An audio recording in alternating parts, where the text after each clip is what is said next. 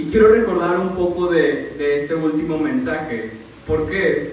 Porque si, si, si lo recordamos bien, no acabamos el capítulo 4, no acabamos la historia. Nos habíamos quedado en Daniel capítulo 4 y habíamos visto que este es un, de hecho encontré una página que decía, hasta decía de esa forma, el Evangelio según Nabucodonosor. Y, y, y me gustó porque si recuerdan, este capítulo es escrito por el rey Nabucodonosor, es el único, es, y, es, y está escrito en otro idioma. Toda la Biblia está escrito en, hebreo o en griego y este capítulo está escrito en arameo. Es una de esas partes raras y diferentes de la Biblia. Y lo que habíamos dado, lo que habíamos visto hace dos semanas, si lo recordamos, es que no nada más Dios se estaba mostrando en la vida de Daniel, ni en la vida de Ananías, ni en la vida de Azarías, ni en la vida de Misael. Sé que el libro se, se centra mucho en esos personajes, pero en este capítulo nos estamos dando cuenta de algo. Dios está insistiendo con el rey también con el rey, ese rey malo, es el rey que, que había lanzado a, al foso, digo, al, al, horno de fuego, ese rey que destruyó Jerusalén, ese rey que, que había destruido el templo de Dios. Está tratando con el corazón Dios con ese rey. Dios le está dando el evangelio a ese rey. Dios le está dando el evangelio a toda Babilonia. No nada más está tratando con los cuatro jóvenes. ¿Lo recuerdan? Y el rey estaba compartiendo en su carta algo vergonzoso, algo que tal vez no muchos lo harían, pero es un sueño que él tuvo. Y él quiere que todos sepan ese sueño. Todo mundo quiere que sepa ese sueño. Lo vimos hace dos semanas. A pesar de que sea algo embarazoso. ¿Por qué quiero que sepan? Dice, dice Nabucodonosor porque Dios merece la gloria. Y ese sueño, lo voy a recordar rápido, él, dice que sueña con un árbol grande, muy grande, con un follaje grandísimo que llega hasta el cielo, que alcanzaba los confines de la tierra, un árbol donde las aves venían, donde los animales se alimentaban, un árbol con muchos frutos, y que de repente viene un vigilante del cielo y les dice, córtenlo, córtenlo. Y vimos, vimos esa parte de Daniel donde era algo tan impactante que Daniel se queda atónito por casi una hora. Lo que Daniel interpreta y dice es demasiado fuerte lo que te va a pasar, rey. Es más, y vimos ese amor de Daniel por el rey, donde le dice, me gustaría que estas palabras fueran para tus enemigos, pero son para ti. Y Daniel le interpreta un sueño y le dice, que por su pecado, por la soberbia y por la arrogancia, como un árbol sería cortado, se le quitaría todo, se volvería loco, sería como un animal por creerse poderoso y no darle la gloria a Dios, por ser soberbio. Y sería castigado por siete años. Eso lo vimos hace dos semanas. Es la advertencia. Nada más vimos esa advertencia de Dios le está advirtiendo. Y nosotros sabemos que la única forma de ser salvos del castigo de Dios es el arrepentimiento. Y Daniel le dice, arrepiéntete. Así acabamos eh, hace dos semanas, arrepiéntete, cambia la forma de vivir. Y, es, y lo vimos, es la misma frase que Jesús nos dijo a nosotros, arrepentidos, arrepentidos. Cuando alguien te advierte algo, creo que esperas que lo haga. Si alguien te dice, hey, ponte, haz las cosas bien o, o no sé, imagínate que el jefe te diga, si no lo haces bien te voy a descontar. Y, te quedas como que, así lo voy a hacer. Y, por alguna razón no lo hiciste no, y él no hace nada y te quedas como que hmm, no cumple lo que dice. Y hay personas que no cumplen y si no lo cumplen, a la otra que te lo adviertan, no le crees. Lo va a hacer. No, no lo va a hacer. Siempre habla, habla mucho, grita mucho, y está diciendo muchas cosas, pero nunca lo hace. Y muchas veces no cumplimos nuestras advertencias. Y puede haber muchos ejemplos, pero hay uno bien claro. que espero que no pase, pero hay uno bien claro que a veces se ven los padres. Si no haces eso, te voy a dar una nalgada. Y no lo hace y al último a lo mejor no le da la nalgada. ¿Y qué hace el niño? Mm, me hace nada. Lo voy a seguir haciendo. Al cabo que nomás me dice, nada más me pone miedo, pero no me hace nada. No sé si les ha tocado. O a lo mejor el niño se está portando mal y dices, ya cálmate y como está enfrente de todos y a lo mejor no le quieren dar una nalgada o, dar un castigo, le dicen, cuando lleguemos a la casa, ahí vas a ver, ¿eh? algo. Pero llegan a la casa y nada, tampoco. ¿Qué empiezan a hacer los niños? Son inteligentes y dicen, nada, no me van a hacer nada, no me van a hacer nada. Lo he visto, lo he visto, a mí me pasó, no, según yo no, a mí nunca me pasó, a mí me dieron con todo, nalgada, cinto, vara, y mi mamá lo cumplía, creo, eso estoy casi seguro, lo hacía con amor, hermanos, lo hacía con, ustedes conocen a mi mamá, lo hacía con amor, ella me amaba. Pero si los padres no lo cumplen y los niños no lo creen, se dan cuenta yo creo que las advertencias se deben de cumplir. Y Dios le estaba advirtiendo algo a Nabucodonosor en el capítulo 4. Y vamos a seguir, vamos a empezar a leer el capítulo 4, versículo 28. Todo esto vino sobre el rey Nabucodonosor. ¿Qué está diciendo ese versículo? Se cumplió. Dios lo cumplió. Al cabo de doce meses, paseando por el camino real de Babilonia, habló el rey y dijo, ¿no es esta la gran Babilonia que yo edifiqué para la casa real con la fuerza de mi poder y para gloria de mi majestad? Aún estaba la palabra en la boca del rey cuando vino una voz del cielo. A ti se te dice, rey Nabucodonosor, el reino ha sido quitado de ti y de entre los hombres te arrojarán, y con las bestias del campo será tu habitación, y como los bueyes te apacentarán, y siete tiempos pasarán sobre ti, hasta que reconozcas que el Altísimo tiene el dominio en el reino de los hombres, y lo da al que él quiere. En la misma hora se cumplió la palabra sobre Nabucodonosor y fue echado de entre los hombres y comía hierba como los bueyes y su cuerpo se mojaba con el rocío del cielo hasta que su pelo creció como plumas de águila y sus uñas como las de las aves. Dios cumplió. Sabemos que Dios cumple su palabra, lo sabemos y decimos, Dios, tú eres fiel porque tú cumples todo lo que dice, porque tú, Señor, nos gusta decirlo, tú cumples tus promesas, tú cumples tus palabras, nos conviene, tú cumples tus bendiciones. Pero de esa misma forma en que Dios cumple su palabra, sus bendiciones, sus promesas, también cumple sus disciplinas. No, no es una advertencia como, te voy a hacer algo y no lo hace, no. Lo cumple. Dios cumple siempre su palabra. Y sí, también las disciplinas. ¿Por qué? Porque si no cumpliera sus disciplinas, entonces estaría mintiendo.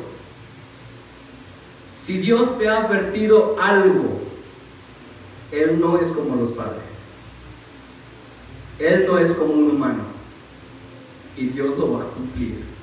Y tal vez te ha, dicho que, eh, va a pasar esto sin no, y si hay un condicionante, qué bueno, si hay un condicionante y te pone una condición, es mejor que cumplas esa condición.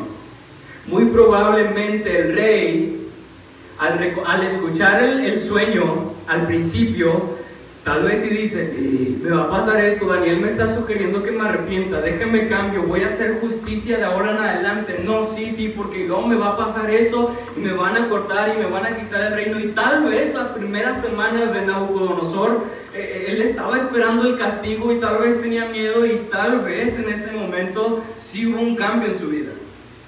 Pero dice el versículo 29, al cabo de 12 meses, o sea, pasó un año completo y en ese año completo no pasó nada.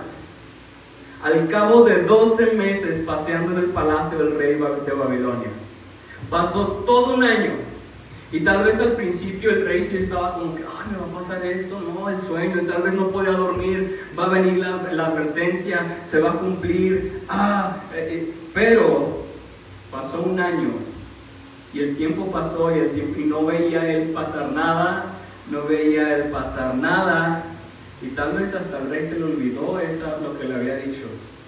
Tal vez hasta creyó, no, Dios no va a hacer nada. Tal vez y dijo, de seguro Daniel se equivocó. De seguro Dios, Dios no es así. Y así nos puede pasar. Tal vez Dios te ha dicho que dejes algo. Tal vez Dios te ha dado una advertencia en algo, te ha dicho, ya deja de hacer esto, ya deja de, de pensar así, ya deja de hablar así. Y como te has dado cuenta que no pasa nada, que el tiempo ha pasado, que los años han pasado, eso no significa que Dios nos ha dado cuenta. Para nada. Eso no significa que Dios mintió. Eso no significa que a Dios se le olvidó. Va a venir y al rey le costó todo. En su momento le costó todo. Uno no sabe en qué momento Dios va a cumplir su, disciplina. En, esta semana... Ah, pasada, en estos días, estuve leyendo Deuteronomio. Y en Deuteronomio es bien claro donde Dios les está diciendo, si ustedes me cambian por otros dioses, y si ustedes apartan de mí, de mis mandamientos, le dice, ustedes van a ser esparcidos por toda la tierra. Y, no me van a conocer. Y, tal vez el pueblo de Dios, que se iba por otros dioses, casi, casi de adrede. Era como lo que vimos hace dos semanas. Dios les, dice, les dice papá al niño, no agarres eso y el niño va y lo agarra. Eh, eh, en ese sentido, Dios le está diciendo, no vayan estos dioses y ahí va el pueblo tras esos dioses. Y tal vez el pueblo decía, mira, no nos hace nada, no nos ha hecho nada. Un año, no nos ha hecho nada. Dos años pasó otro rey, no ha pasado nada. Otro rey, no ha pasado nada. Y Dios lo dijo en Deuteronomio, los voy a esparcir. Los años pasaron, los reyes pasaron, los profetas se lo seguían diciendo, dejen de hacerlo, dejen de hacerlo, dejen de hacerlo. Y cuando menos se lo esperaban, vienen dos imperios, el imperio asirio, el imperio babilónico, que es el rey Nabucodonosor, y Dios lo cumplió. Y Dios los esparció por 70 años. Y esa fue la disciplina. Segunda de Pedro 2, digo, segunda de Pedro 3, 9, dice, el Señor no retarda su promesa. Según algunos la tienen por tardanza, sino que es paciente para con nosotros, no queriendo que ninguno perezca, sino que todos procedan al arrepentimiento. Que estoy, y lo vimos hace dos semanas, Jesús va a venir. Jesús va a regresar y va a juzgar y juzgará a las personas y tal vez unos llegarán a decir, no, mira, ya pasaron dos mil años. Si hubiera venido, ¿por qué no vino antes? ¿Por qué no vino al principio? Ya pasaron dos mil años, ¿a poco sí iba a pasar? Verdaderamente, si lo dijo en verdad, si fue verdad, quién sabe. Pero Dios sabe cuándo y, y, y el punto va a ser este. ¿Por qué? Arrepentimiento. Y vuelve esta misma palabra una vez más. Arrepentimiento. Dios sabe cuándo, sí. Y la misma palabra nos dice que, va a venir como un ladrón en la noche. Y no vamos a saber cuándo, no sabemos, a qué hora, no sabemos, pero va a venir.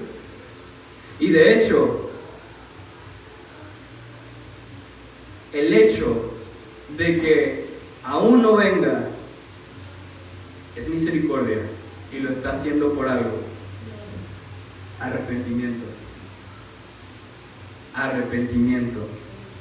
Tal vez hay un pecado, tal vez hay una acción, tal vez hay un pensamiento que Dios te ha dicho y lo ha estado diciendo. Pero hasta ahorita tal vez no ha pasado nada. Pero, ¿y si por no dejarlo Dios te quita algo?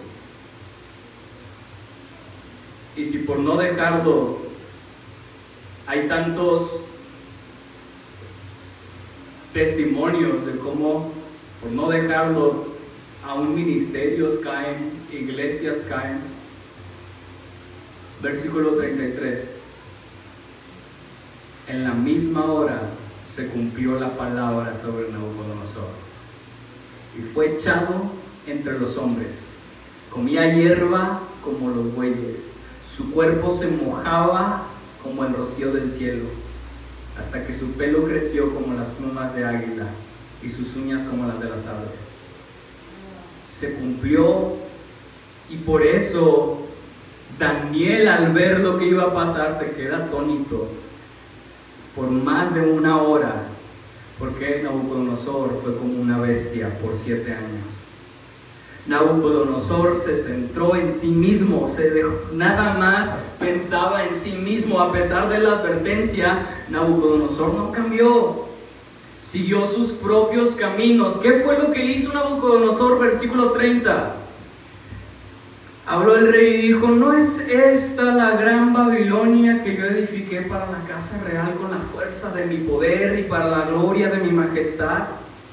Y aún estaba la palabra en la boca del rey cuando vino una voz del cielo, a ti se te dice, rey Nabucodonosor, el reino se ha quitado de ti. ¿Es cierto lo que hizo Nabucodonosor esto? Si él tenía un poder militar, si él había hecho grandes estructuras, si él había, él, había creado lo que era el imperio babilónico en ese momento, lo había llevado hasta su máximo esplendor, eh, sí había hecho grandes cosas, sí había logrado grandes hazañas, sí, sí. Y esa es la idea de un hombre exitoso en este mundo. Lo logré, lo hice, miren todos esa es la idea del éxito en este mundo. Miren todo lo que he hecho. Imagínense Babilonia, Babilonia. Nabucodonosor sale y ve Babilonia y dice, wow, miren lo que he hecho. Qué grandioso. Lo logré. Pero el éxito, y esa es una enseñanza, el éxito en nuestra vida es gracias a Dios, no a mí. El mundo nos enseña Tal como Nabucodonosor, que el éxito es eso. Mira todo lo que tengo. Mira lo material, el dinero, el poder, la riqueza. Mira mi, ejército. Mira los, los reinos que he conquistado. Mira hasta dónde me he expandido. El hombre se enfoca en encontrar eso. El hombre quiere ser el primero, el hombre quiere ser el ganador, el hombre quiere estar sobre todos porque esa es la naturaleza, y se está mostrando en las palabras del rey, le das la que sigue, que dice, ¿no es esta la Babilonia que yo edifiqué para la casa real con la fuerza de mi poder y para la gloria de mi majestad? ¿Qué fue lo que le pasó? Arrogancia, soberbia, altivez. No necesito de Dios. No necesito de Dios. Yo solo puedo, está diciendo. Y en cambio Jesús viene y nos enseña algo bien diferente en Mateo 20. Y Jesús les dijo, sabéis que los gobernantes de las naciones se enseñorean de ellas y los que son grandes ejercen sobre ellas potestad. Pero no es poder y no es fuerza. En el cristiano es el 26 mas entre vosotros no será así, sino el que quiera hacerse grande entre vosotros será vuestro servidor, y el que quiera ser el primero entre vosotros será vuestro siervo. Y como el Hijo del Hombre no vino para ser servido, sino para servir y para dar su vida en rescate de muchos. Y nos muestra esa, esa diferencia total Dios le advirtió y le dijo, deja de ser arrogante. Daniel le dijo, arrepiéntete y mejor sé justo. Y el que viene, ah, mira aquí mi poder. Ah, sí. Y vino el castigo. Nabucodonosor se enfocó en sí mismo, en su propio éxito, en sus propios logros y se le olvidó que era Dios y le estaba dando todas las cosas. Y digo se le olvidó porque Daniel ya se lo había dicho. Dios te dio todas las cosas, se lo dijo antes en el capítulo 2. El éxito viene de Dios. Y el éxito no era el acumular, no era el tener. Realmente lo que la Biblia nos, nos muestra cuando alguien tiene éxito en la Biblia, cuando un personaje, por así decirlo, de la Biblia tiene éxito, es porque está cumpliendo lo que Dios quiere. Es porque está donde Dios quiere, haciendo lo que Dios quiere, cuando Dios quiere.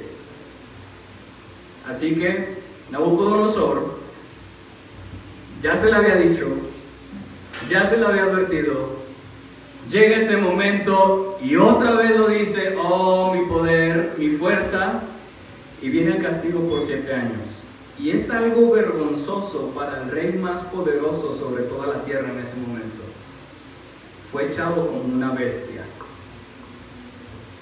Pero en el arrepentimiento del hombre hay misericordia. Cuando el hombre se arrepiente, hay misericordia. Y quiero que presten atención a lo que sigue después. ¿Por qué? Porque no es un rey judío. No es un rey que conoce a Dios. No es un rey que buscaba a Dios. Es un rey que tuvo un, que, Dios lo, lo buscó. Si se fijan, desde el capítulo 1 Dios le está mostrando Dios le está mostrando a sus hombres, Dios le está mostrando sueños a ese rey, Dios le está mostrando que puede contra el fuego, que puede contra todas las cosas, que tiene todo el poder. Y este rey tiene un encuentro con Dios. Y dice el 34, mas al fin del tiempo, yo Nabucodonosor alcé mis ojos al cielo y mi razón me fue devuelta. Y bendije al Altísimo y alabé y glorifiqué al que vive para siempre, cuyo dominio es sentiterno y su reino por todas las edades. Todos los habitantes de la tierra son considerados como nada, y Él hace según su voluntad en el ejército del cielo y en los habitantes de la tierra, y no hay, no hay quien detenga su mano y le diga, ¿qué haces? ¡Wow! Es un nombre diferente.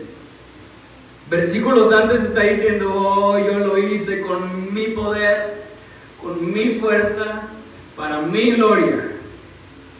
Y aquí está diciendo algo completamente contrario. Hay un cambio. Él era soberbio. Él estaba diciendo, todo es mío. Y aquí algo cambió en, Nabucodonosor. Dios trató con este rey, sí, con ese rey que había destruido la ciudad santa, ese rey que había destruido el templo de Dios, ese rey que había asesinado al pueblo de Dios, ese rey que había intentado matar a Daniel, a Ananías, a Azarías y a Misael. ¿Por qué? Porque la salvación es para todos. Porque no importa quién haya sido, la salvación es para todos aún el peor de todos. En el tiempo establecido pasaron esos siete años donde él fue como una bestia y se le devolvió la razón. Cuando eres disciplinado, y, muchas veces en la iglesia, cuando eres disciplinado en tu casa, es como, ah, mi papá, ah, mi mamá, es, ¿por qué son así? No, qué malos. Cuando eres disciplinado y no puedes hacer nada, no, ahí te quedas. Pero, ¿qué pasaría? ¿Qué pasa cuando tal vez alguien es disciplinado en la iglesia? Qué malos son. ¿Qué clase de hermanos son esos? ¿O qué clase de Dios hace eso? ¿Qué pasa si Dios tal vez te disciplina? Qué malos son. Qué malo Dios. ¿Por qué hace eso? ¿Que no es un Dios de amor? Nabucodonosor pudo haber dicho después de recobrar la, la, razón después de siete años, ah, fue el Dios de los judíos, extermínenlos, mátenlos a todos, destruyanlos, me voy a vengar. Pero ¿qué hace él? Él se arrepiente, él cambia. Porque un verdadero cristiano se arrepiente a pesar de la disciplina y ve que Dios le está diciendo y ve que Dios ya le mandó la disciplina, se arrepiente, lo acepta y regresa. Cuando Pablo, cuando Pablo habla de la disciplina y lo pone en un caso bien extremo, Pablo, ya, ya la persona ya no quiso eh, esa parte de, lo confrontas, ay no quiere, ve con un testigo, lo confrontas, no quiere, ve con un testigo, lo confrontas, no quiere, ah bueno, expúlsenlo. Que llega a ese punto, Pablo, ¿saben que expúlsenlo de la iglesia? No es como si fuera algo malo. ¿Qué es lo que quiere? ¿Qué es lo que se está esperando si es un cristiano? Que se arrepienta. Que diga, es cierto, eso es pecado. Y que esté dispuesto a regresar a la iglesia. Porque si no, no sería mostrar amor. Si es un verdadero cristiano y se le llega a expulsar, si es un verdadero cristiano se va a arrepentir y va a regresar. Y va a regresar a pesar de la disciplina. Porque Dios disciplina a quien ama. Así fue con Nabucodonosor. Siete años como bestia. Acaba y no se enojó y dijo, no, pues no quiero nada contigo, se arrepiente. Así fue con Jonás. Tres días en el pez. Se arrepiente y obedece. Dios sabe tratar a corazones necios como nosotros. Y la verdad no es lo mejor llegar hasta esos puntos. No porque, ah, lo va a hacer en algún momento, pues que lo haga, no, no. Pero a veces somos tan necios que tenemos que llegar al fondo. Y la verdad es que Dios nos está queriendo llevar al arrepentimiento desde el principio. Desde el principio, que nos arrepentamos y dejamos el pecado. Y vuelvo a repetir la enseñanza de esta parte. En el arrepentimiento del hombre hay misericordia de Dios. En el arrepentimiento del hombre hay misericordia. Nabucodonosor recibe el castigo, se arrepiente reconoce a Dios sobre todas las cosas, reconoce, lo alaba, lo exalta y dice, Él es el verdadero rey y Dios tuvo misericordia. ¿Y qué hace? Le devuelve su reino, todo. Aquí está Nabucodonosor. Y le restituye todo lo que le había quitado. Aquí está Nabucodonosor. Así es el amor de Dios. Es la misma historia del hijo pródigo. Está el padre esperando cuando el hijo viene y se arrepiente y se quita el anillo y le pone el anillo y le pones la capa. Ya regresó y le restituye las cosas. Ya sea en esta vida o en la otra, se nos restituye. Versículo 36, lo voy a volver a leer. En el mismo tiempo mi razón me fue devuelta. ¿Y qué dice? Y la majestad de mi reino, mi dignidad y mi grandeza volvieron a mí. Y mis gobernantes, mis consejeros me buscaron y fui restablecido en mi reino y mayor grandeza me fue añadida.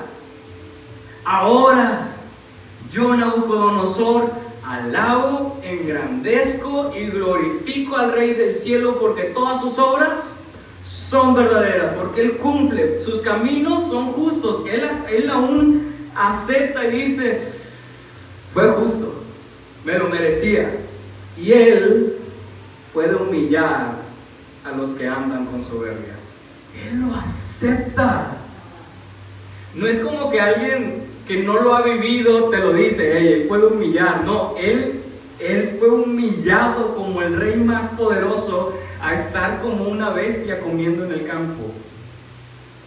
Y como Nabucodonosor, cada uno de nosotros debemos reconocer que Dios es supremo.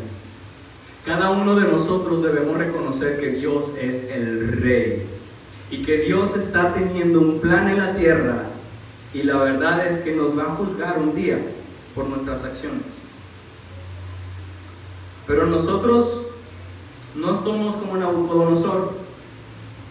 Nabucodonosor vivió hace mucho tiempo con un entendimiento limitado Él no conocía las escrituras, él no conocía de Cristo, él no conocía de Pablo, él no conocía el Nuevo Testamento y probablemente si conocía del Antiguo era una parte.